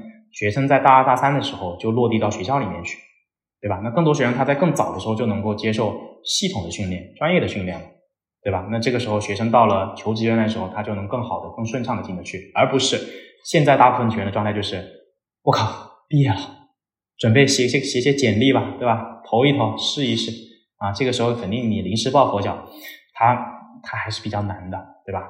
很多同学认真准备，他是花了两三年的时间准备求职这个事情。大部分的同学是等到毕业了才开始准备这个事情，对吧？那所以就是学校开放了之后，更多的这个用人单位、用人企业能够跟学校进去，机构在其中扮演了很好的撮合者的角色，把这种培训的模型、课程的模型、岗位的模型给它落地到学校里面去，落地到一些课程项目里面去、学分项目里面去，甚至到每天学生上课的内容里面去，对吧？你可以选修这种课程啊，举例，对吧？它变成你的学分了。那这个时候，把这种商业部分的东西无形的进入到了一些你的可能学费的机制里面去。举例哈，我瞎说的，这个东西就是。那这个事情可能是一个解法啊，可能是一个解法，对吧？那学生他不会觉得说，我靠，我又要掏钱，我也不愿意掏钱，对吧？我大学一个月生活费一千块钱，你现在跟我说我找个工作你要我花一万块钱，那不叫我命吗嗯，对对对，特别能理解，是我我也我也觉得，就是你刚刚说的这个。呃，商业的或者说呃职业培训的这种模型落地到课程里面，我确实觉得可能是未来比较好的一个解决方法吧。确实是现在商业化的机构都很难。嗯，呃，我其实这边还有一个呃补充一个小问题，就是说刚刚你一直提到的呃职业教育更多是培训项的嘛，其实还有另外一种呃方法，就是说呃启发同学去自我探索。我觉得这也是可能。近几年来，有人会去尝试做这个事情，就是说，嗯，因为职业培训它解决的还是怎么做的问题，但自我探索更多的是让，特别是让可能初出社会或者说还在大学这个环境之下的同学，真正去思考，呃，我要做什么，我为什么要做？嗯，就在这个方面，呃，你们有在做什么尝试跟努力吗？以及你觉得你自己是怎么去自我探索的？OK，那先讲前面那个，好吧？呃，我觉得这个是一个很有趣的实验啊，这这类型的东西，它也是很好的，对吧？让学生有更多的机会去探索，很好啊。但是从商业化角度很难啊，商业化角度很难啊，原因很简单，对吧？大家就就大部分的同学，大家都是奔着结果去的。对吧嗯，说一千到一万，你跟我谈理想，谈这种丰富人生、多彩生活，我最终还是想去字节跳动、腾讯，对吧？啊，他就是落到这个角角度，所以你不从结果出发去做这个事情，说实话，学生可能是兴趣导向啊，他不太有可能会产生太多的经济行为啊，参与没有问题，对吧？但你要把它商业化啊，确实比较难。所以这个事情呢，就像那个我们当年做 i s 也是一样的，对吧？啊，你。大家说你为什么要掏钱这个去参加志愿者项目，对吧？就像那个那个小易，你你去参加志愿者项目要掏钱，两千块钱，对吧？做志愿者，我还记得，对吧？为什么掏钱呢？学生会说我们，对吧？那其实你就发现，你不掏钱，机构怎么生存，啊，所以就是你如果是纯兴趣类的东西，你是很难去做这个太大幅度的。你像我们艾森一年也就服务个两三千人，对吧？顶天了。我们是一个多好的这个兴趣类的项目啊！对吧？你能出国，你能去各种探索，对吧？多元的文化生活，对吧？去非洲，去印度，去什么这个？你你当初哪来的？去波兰，对吧？对吧？去波兰，去那个东欧，对吧？你多好呀！但能参加的学员屈指可数啊！甚至我还知道很多机构他们会做那种呃叫兴趣类的这种项目嘛，去海边啊，对吧？呃这个找个周末，对吧？去换一种职业去体验一下，但其实做的都很难啊，做的都很难。所以这块其实。呃呃，叫呃意愿是好的啊，也是很有趣的，但你要做成规模化的商业化项目，我个人感觉是特别困难的事情啊。第二个呢，就是你说我自己的探索，对吧？这个就讲到个人层面，个人层面，我始终相信你的这个，因为这个其实说的官方一点，就是你的职业规划的问题，对吧？职业规划的问题，其实我并不觉得职业可以被规划出来啊。我始终这么认为啊，包括很多同学在，当然有时候我帮同学做辅导的时候，我会跟他讲，对吧？你可以一二三四五去规划，但最后面我都跟他讲一讲，他说，哎，说实话，这个事情也不太能被规划出来，对吧？啊，第一，我不是你，我不知道你咋想的，啊，有很多的工具方法论，你用一些什么 Belbin Test，什么 MBTI，什么什么霍兰德，对吧？人家都是几十年的东西了，是不是靠谱？不知道，那怎么办呢？实践出真知啊，就是你得真的去实践，去体验。这个，所以我们才说，为什么我们鼓励学生在大学的时候，对吧？你去企业实习，你去参加社会实践，你去做社团活动，那你在扮演一些你在不同的呃环境里面扮演不同的岗位和角色职能的时候，你至少能够发现一件事情。我们讲，你会发现你不喜欢做什么，对吧？啊，你发现我我很讨厌做财务啊，我我很讨厌做这个呃什么。写文章，对吧？你就不想做新媒体运营啊？那你就不想做 HR，对吧？所以我们刚才讲，你能够筛选和淘汰掉一些你不喜欢做、你不适合你内心深处这个想法的东西，这个就很好，对吧？你不一定能找到自己很喜欢的东西啊。所以职业规划本身，我觉得它回归到这个我自己的这个这个想法里面，其实就是更早的去做尝试，更早的去做探索。包括我们原来做 ISA 也是一样的，对吧？我们就鼓励学生出去。啊，你赶赶紧去试一试，试一试，你可能就嗯找得到，对吧？找不到没关系，你发现你淘汰掉了一些这个选项，对吧？那你可选的又少了，啊，你你未来你可能踩的坑就少了。嗯，再讲远一点，你看到了我这个年龄状态，对吧？我比你们都大一点点，我的同龄人，对吧？接近三十岁了，啊，比我大一点的也有，我有很多朋友八八年、八七年、八六年的，到现在人家还在探索自己的职业，对吧？他说，Mark，我现在有点迷茫。我不知道我到底要做什么。我说哥，姐，你们你这个小孩都有了，你还迷茫啊？那他确实是迷茫，对吧？所以你说这个职业规划这个事情，它能够这么早的就被定性，就被这个下结论了，下不了结论，对吧？我自己也是一样的。你们问我说这个职业教育是不是我的终身事业，我都说嗯，好像不一定，对吧？啊，那我未来职业也不知道是做什么，对吧？所以不要给自己设太多限，但是要做的事情是多做尝试啊，淘淘汰掉一些不喜欢的东西。碰巧你碰到了自己的一生所爱，那可以啊，对吧？啊，那可以，嗯，跟谈恋爱还有点像，对吧？对。别想着说我一击即中啊，对吧？你 多找找，对吧？啊，当然这个不是一个恋爱节目啊，你多找找，多试试，没关系也可以淘汰掉一些渣男，对吧？就很好，就知道渣男是怎么样子的了啊。对对对，我们上一期嘉宾也是拿谈恋爱举例子。我们已经快变成一半的恋爱节目了，确实很像，确实很像。嗯嗯，对对对，嗯，好。其其实我们自己想要传递的节目想要传递的一个信息也是这样，就是不是说大家非得去实习，但是如果你尽早的去尝试，然后实习可能不会告诉你你最想最想做什么，最适合做什么，但他应该会告诉你你不想做什么，去做一个负向的一个选择。然后除了 Mark 说的，就是说要实践出真知之外，我还觉得有一点就是要做好准备，把握机会。就因为很多人最近在说机会比选择重要嘛，其实呃呃选择比努力更重要。其实我觉得是都重要的，因为你只有努力过了，做好准备了，你才能把握这个机会做出选择。然后包括像我自己，就是选择加入创业公司，或者说钉钉可能现在在在创业，也都不是被规划的结果。对对对，但我相信就是大家只要做好充分的选择，会有一些意想不到的适合你的机会。嗯，很认同，很认同。确实这样，就是机会摆在你面前的时候，你得有，你得成为那个能做选择的人，对吧？比如我们三在在一起，有一个东西摆摆在我们三个人面前，谁能选到它，那就凭本事说话，对吧？啊，所以你刚刚讲那个点是很对的。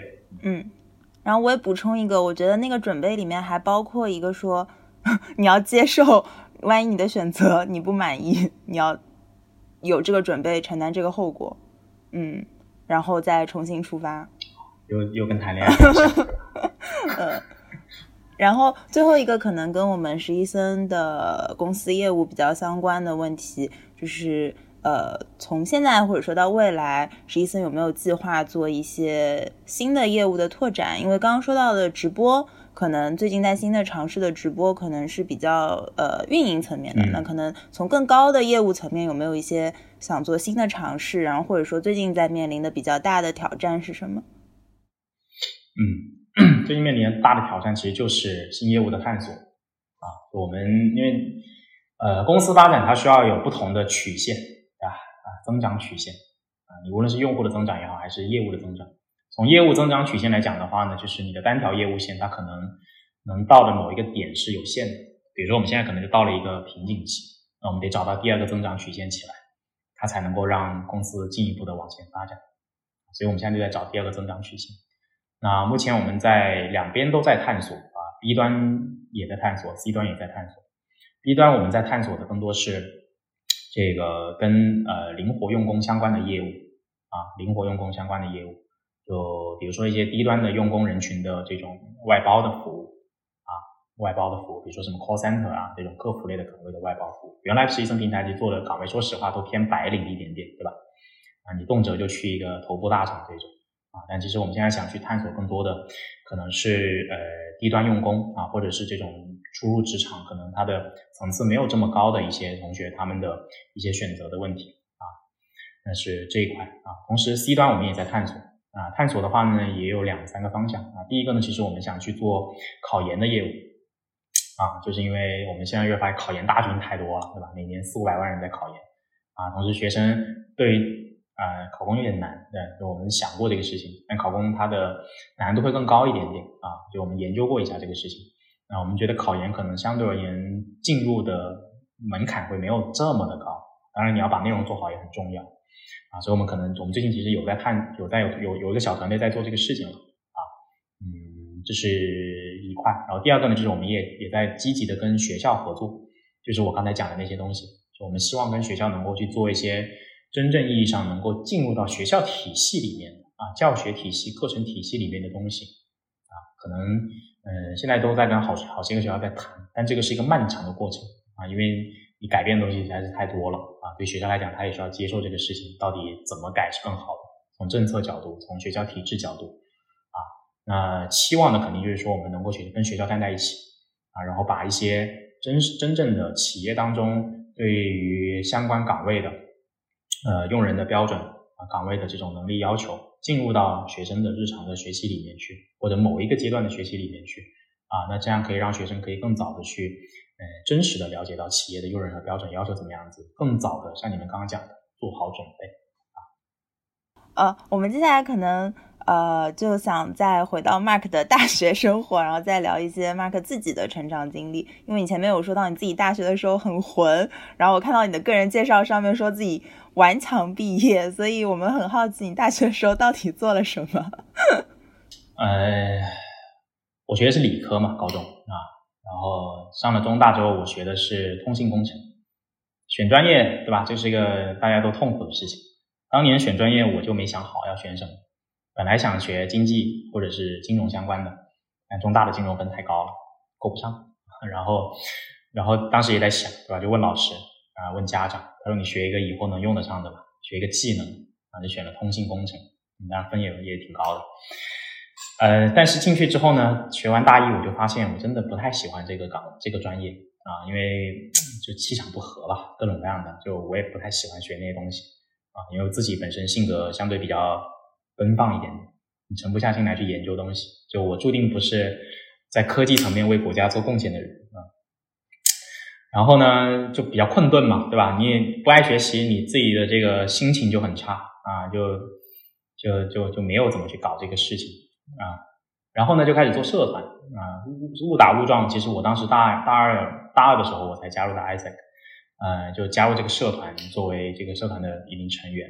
然后呢，哎，做得很开心，对吧？你天天觉得，哎，能接触各种各样的外部的事物啊，然后去见企业打交道啊，同时发现自己很擅长做这种事情，组织活动，对吧？然后策划活动，呃，去这个在学校里面各个地方去办活动、扫楼什么的。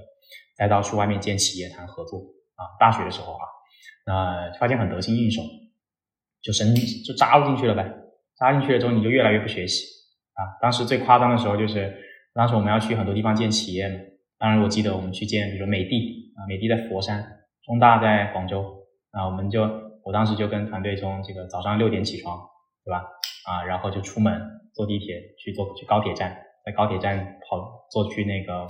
佛山那边去见企业，啊，对，当时就是大三、大四的状态就是这样子的，天天出去外面见很多的企业。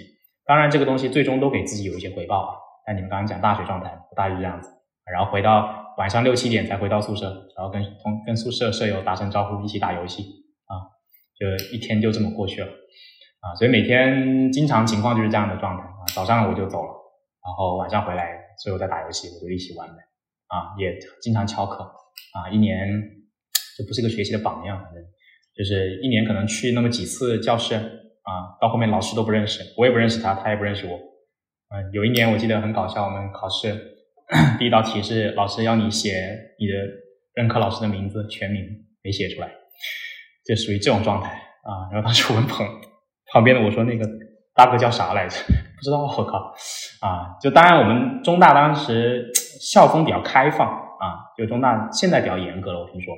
当时其实他是很鼓励学生去参与各种各样的社会实践的啊，因为广东嘛，可能大家都觉得你你自己折腾折腾是没事情的，对，所以当时校风影响的原因也让我比较自由啊，但顽强毕业嘛，对吧？就所以更多是在于我的学术上面确实很学渣啊，就是我这个门门科都是那种低分飘过啊，明天考试今晚开始学习这种啊，就大概这种状态，呃，但是大学也很也很。值得吧，啊，更多的值得，其实还是回头看的时候的值得。就你现在回头去看，前几年回头去看啊，甚至我相信后几年回回头去看，我自己都不太会后悔那段经历吧，啊，因为你自己确实，呃，大学改变了我还蛮多的，包括我现在个人的这种思想状态、沟通状态啊，思考很多事情的这种角度，对待我自己的，呃，又又很空啊，对待我自己的人生的规划，对吧？我愿意去。享受这种不确定性啊，愿意去很开放、很这个包容的去面对我自己的不确定的未来的时候的这种自然的状态吧。我觉得其实都是大学那段经历所练就的啊。就你因为大学我我当时就是那种状态啊，你天天其实嗯不是很确定的，对吧？当时也没有去怎么思考自己未来要做什么，但你觉得你很享受那个状态啊，你很享受接触各种各样的人、不同的公司、跑不同的国家。啊，你大学就有机会出国，对吧？然后当时还不花自己钱，而且公费啊，你出去外面跑，见不同的人，呃，你认识了很多国家不同地方的人之后，你就会发现啊，这个世界真的好大哟，对吧？不是书本上讲的大，而是你眼尖眼前见到的大，那真的是不一样的啊。那再到未来，再到后面在社团里面，因为你确实很认真的做啊，你也结识了很多很好的朋友，包括我现在的朋友圈子里面最好的一帮朋友，其实是仍然是当时。一起做社团的朋友，大家是能够交心的啊，能够畅所欲言的啊，能够在酒吧喝到凌晨四五点的这些人，那到现在其实还是他们啊。那原因也是因为大家都是一路成长过来，你们有很多的共鸣，你们现在的这种三观，对吧？你们看待这个社会也好，自己的状态也好的想法是相对一致的，对吧？那这些人可能能够跟你长期的同行下去。那这个事情，我觉得，嗯，至少从工作了五六年的人的状态来讲，其实是很难得的。你确实有一帮人，你能始终陪在自己身边，你能始终陪在他们身边。对，包括现在自己创业也是一样的，对吧？我现在的创业状态跟我原来在大学做社团状态就很像。我当时是大学社团主席嘛，你经常也要去开发这个财务报表怎么做。一年这个这个对吧？当时啥也不懂啊，然后业务要怎么做对吧？你销售怎么做？自己要去跑销售，要管团队啊。我经常当时跟团队，我们现在的团队讲，我说我大学就带三百人团队了，现在带你们一百号人，对我来讲有什么难的呢？对吧？而事实也是有一点感觉啊，就也是有点重要，只是现在大家要钱，以前不要钱，这个最大的区别，对吧？现在你得发工资，以前大学做社团大家都是用心做，对吧？啊，用情感维系，用爱发电，不存在钱不钱的问题，很单纯。要用爱发电，对吧？你把你的爱交换给我，我把我的爱给到你，对吧？啊，现在不行，对吧？你不能单纯谈爱情，呃，那个感情了，对吧？你还得有面包嘛。嗯，很大的区别点就在这里。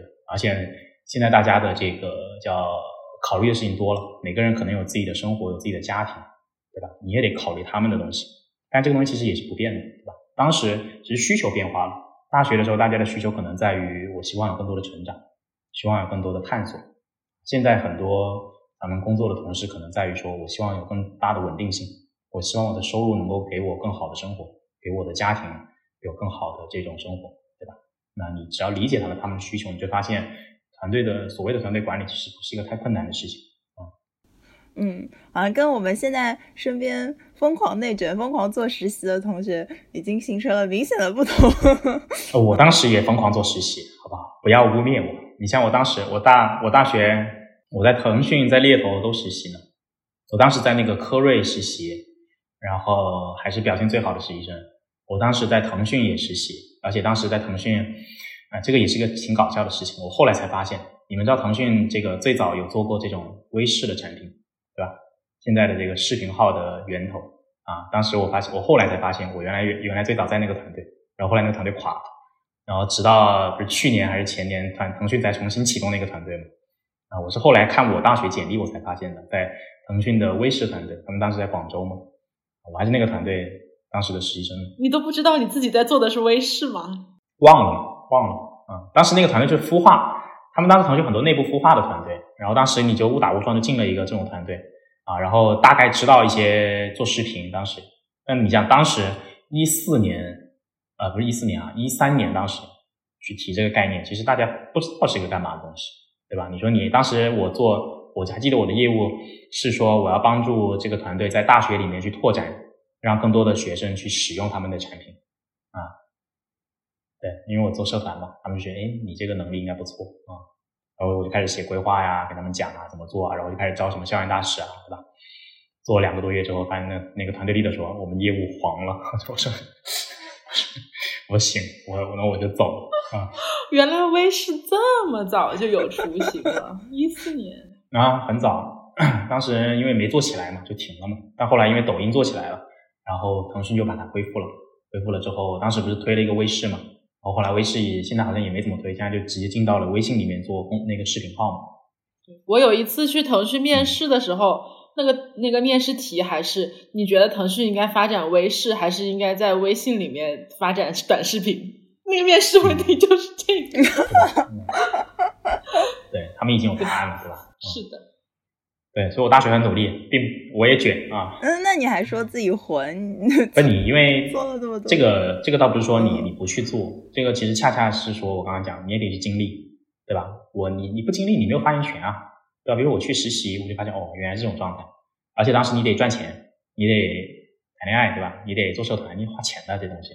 对吧？你谁？我当时跟你讲，我说我的一个月生活费就一千块钱，你你还得做社团不花钱吗？请请社团的人喝酒吃饭啥的，对吧？你谈恋爱不花钱吗？对吧？你这都得花钱的呀。你平时还想这个买点这买点那，那你得自己努力打拼嘛。嗯，自己卷自己，不是卷别人。呃，你是毕业了之后的第一年都在做 ISEC，对。然后 ISEC 之后是先去了一个风投公司，对。可以跟我们讲一讲你在风投公司的经历吗？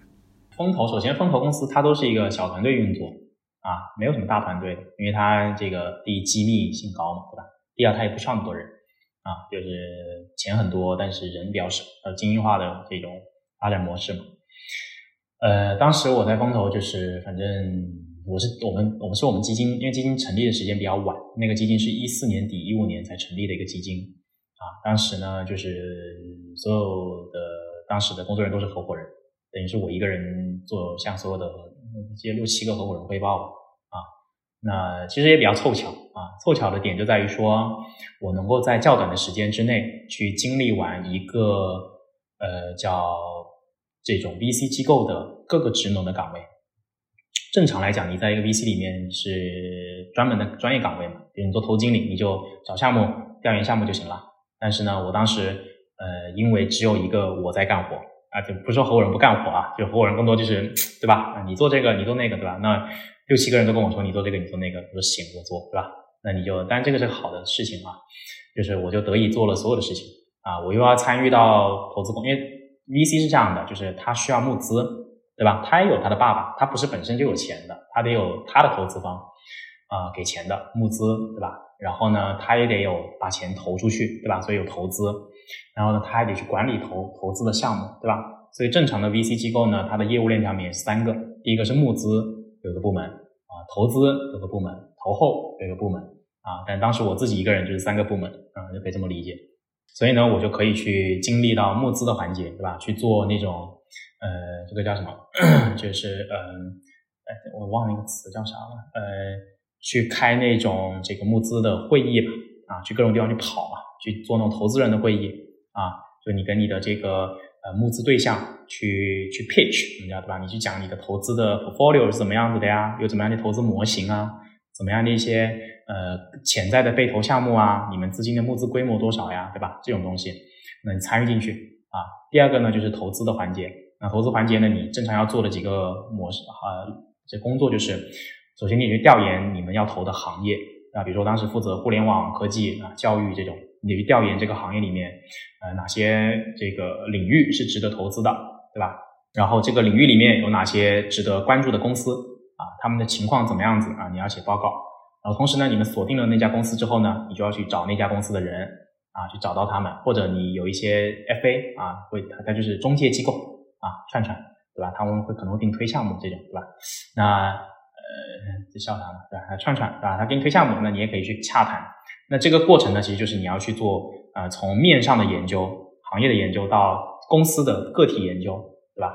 啊，你研究公司个体，那你再往前呢，可能你就要去访谈公司了，对吧？从公司的业务到管理团队，到这个执行团队，到他们发展的情况、财务情况，你都要去做研究啊，都要去做访谈。最终形成公司的个体的调研报告，对吧？有行业调研报告，有公司调研报告。然后，如果这个时候你向向上投那个投委会去做报告，对吧？哎，这公司值得投啊，不值得投，对吧？呃，投委会投票，值得投，不值得投，对吧？然后就完成了呀，啊，你投完你投给钱嘛，就签协议，对吧？当时还要去看这种投资协议怎么样子的，法律的这种什么这种各种各样的协议吧，啊，你也得去处理啊。那投资完成，对吧？打钱啊，打完钱之后呢，你就到了投后。投后的话呢，相对而言你就是关注一下就行了，对吧？你去给得跟你的很多投后的 CEO 去打好关系啊，对吧？啊，然后跟他们吃吃饭啊，聊聊天，了解一下业务啊，对吧？啊，就更多是这样子。你其实参与不到太深入的地方去啊，因为你不是他们公司的一员嘛。你虽然给了钱，但你也不完全是爸爸，人家就给你好吃好喝就行，大概这样状态啊。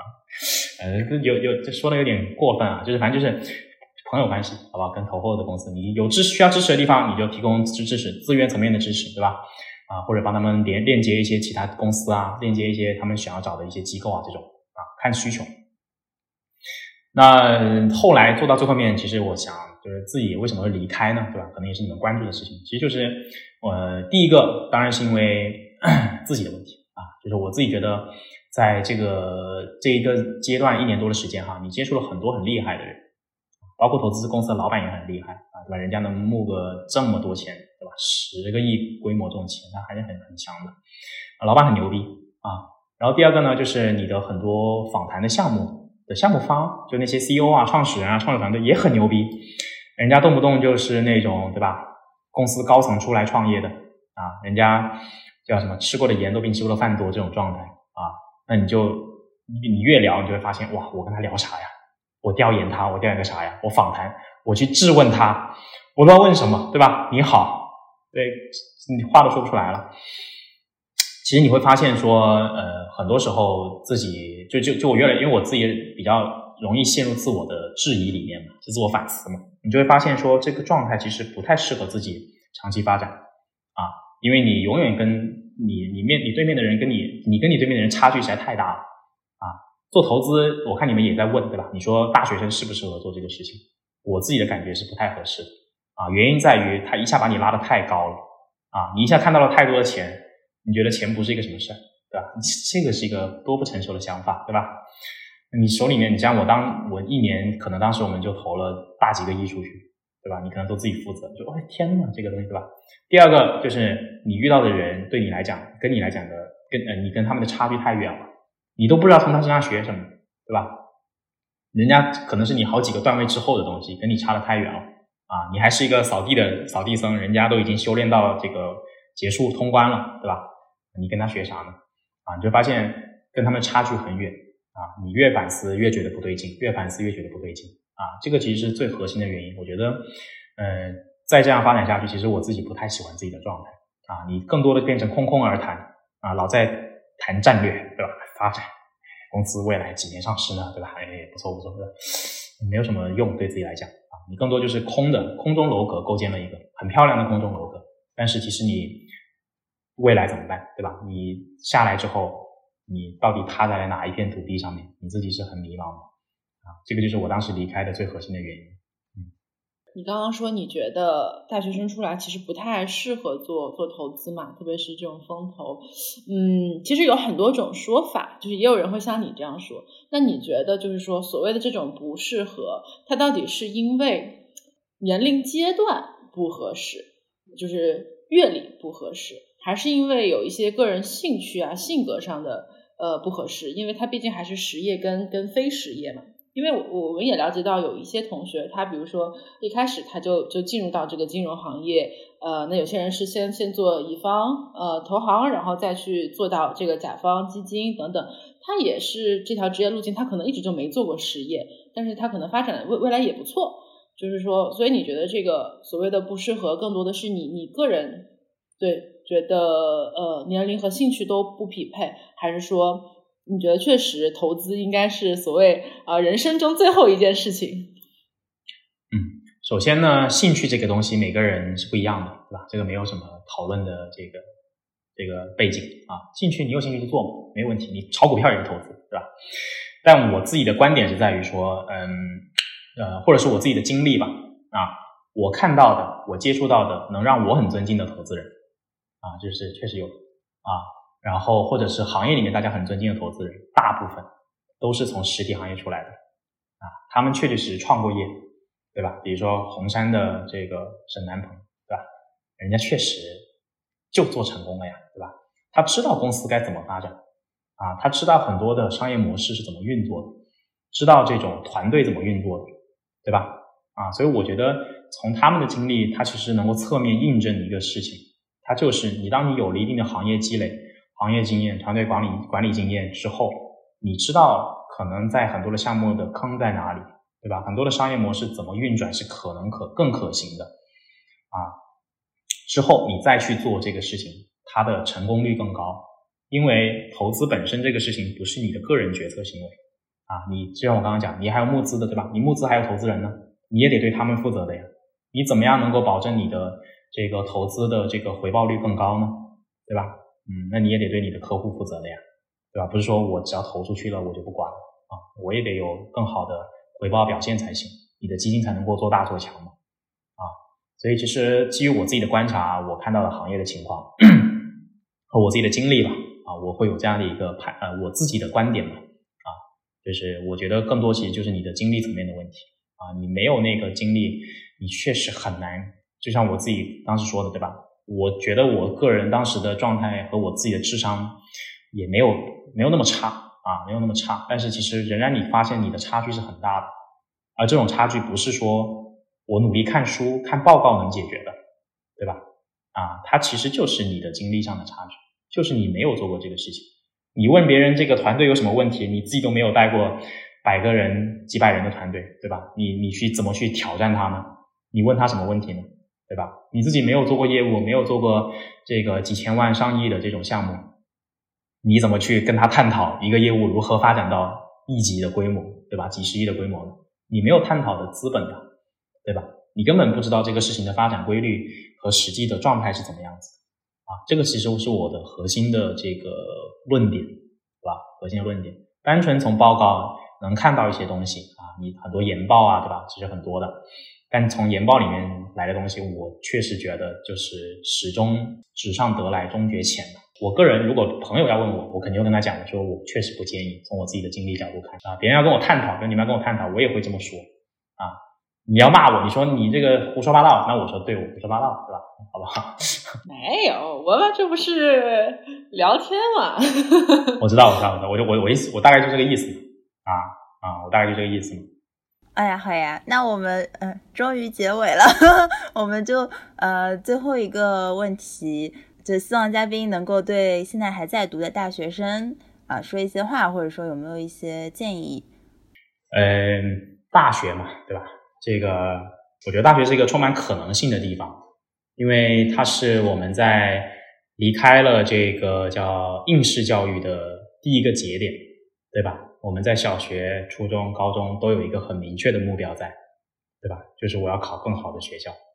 但是大学的时候，其实你会发现，为什么很多同学进了大学，包括我自己当时也是一样，突然之间失去了方向，因为你不知道我之后更好的东西、更好的目标到底是什么，对吧？你陷入到了一个这个都不是十字路口了，你都不知道有多少个路口在前面。那这是一个客观状态，但是呢，它也代表了。刚刚我讲的可能性，对吧？啊，所以我觉得大学它是一个充满可能性的地方。那我也期望说，大家在这样一个充满可能性的这个四年的时间，甚至是更长的时间里面呢，去充分按自己的想法去探索。啊，无论哪一条道路，你只要坚持下去，啊，只要勇于去踏出那一步，甚至再走得更深入一点点。无论我们是做这种科研方向，对吧？你成为这个未来的科学家，很好，特别棒，对吧？我们国家也需要这样的人。还是说你成为这种，你去搞各种活动，对吧？未来你想成为一个商人啊，想经经营自己的企业，那也特别好，对吧？你能创造自己的事业啊？还是说你想去做一些公益组织活动，对吧？未来你成为这种社会的企社会企业家啊，公益组织的这种牵头人，那也特别好。那核心的点是在于说，在这样一种可能，在这种多元的可能性里面呢，嗯，不要的，不要一直让自己陷入这种迷茫和彷徨的阶段啊。一段时间是可以的，也是很好的。我觉得这个大家要要要陷入一些迷茫的状态里面去，你才会真正的思考自己，对吧？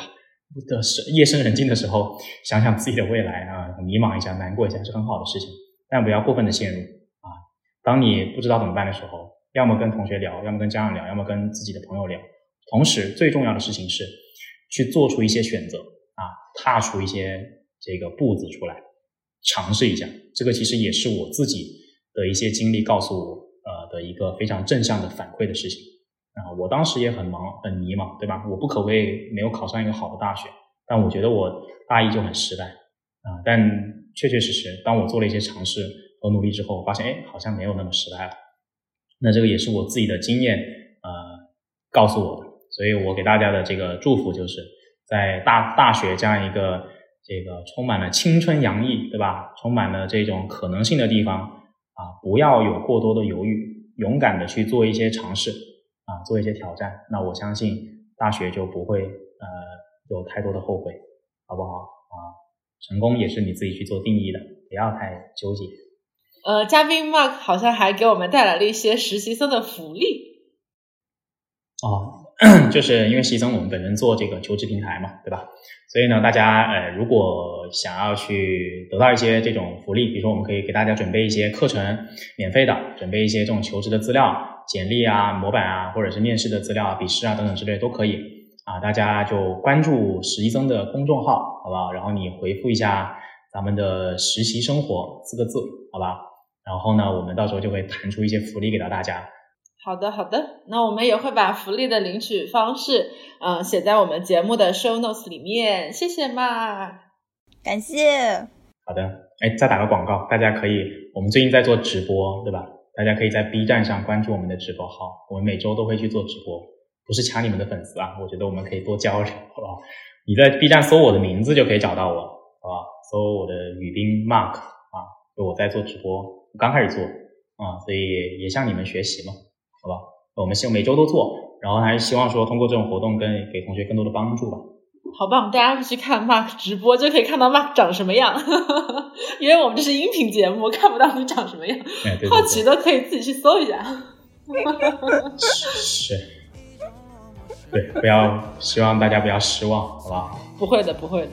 好，那这就是这一期的实习生活啦，我们下期再见，拜拜，拜拜。也许是夏夜。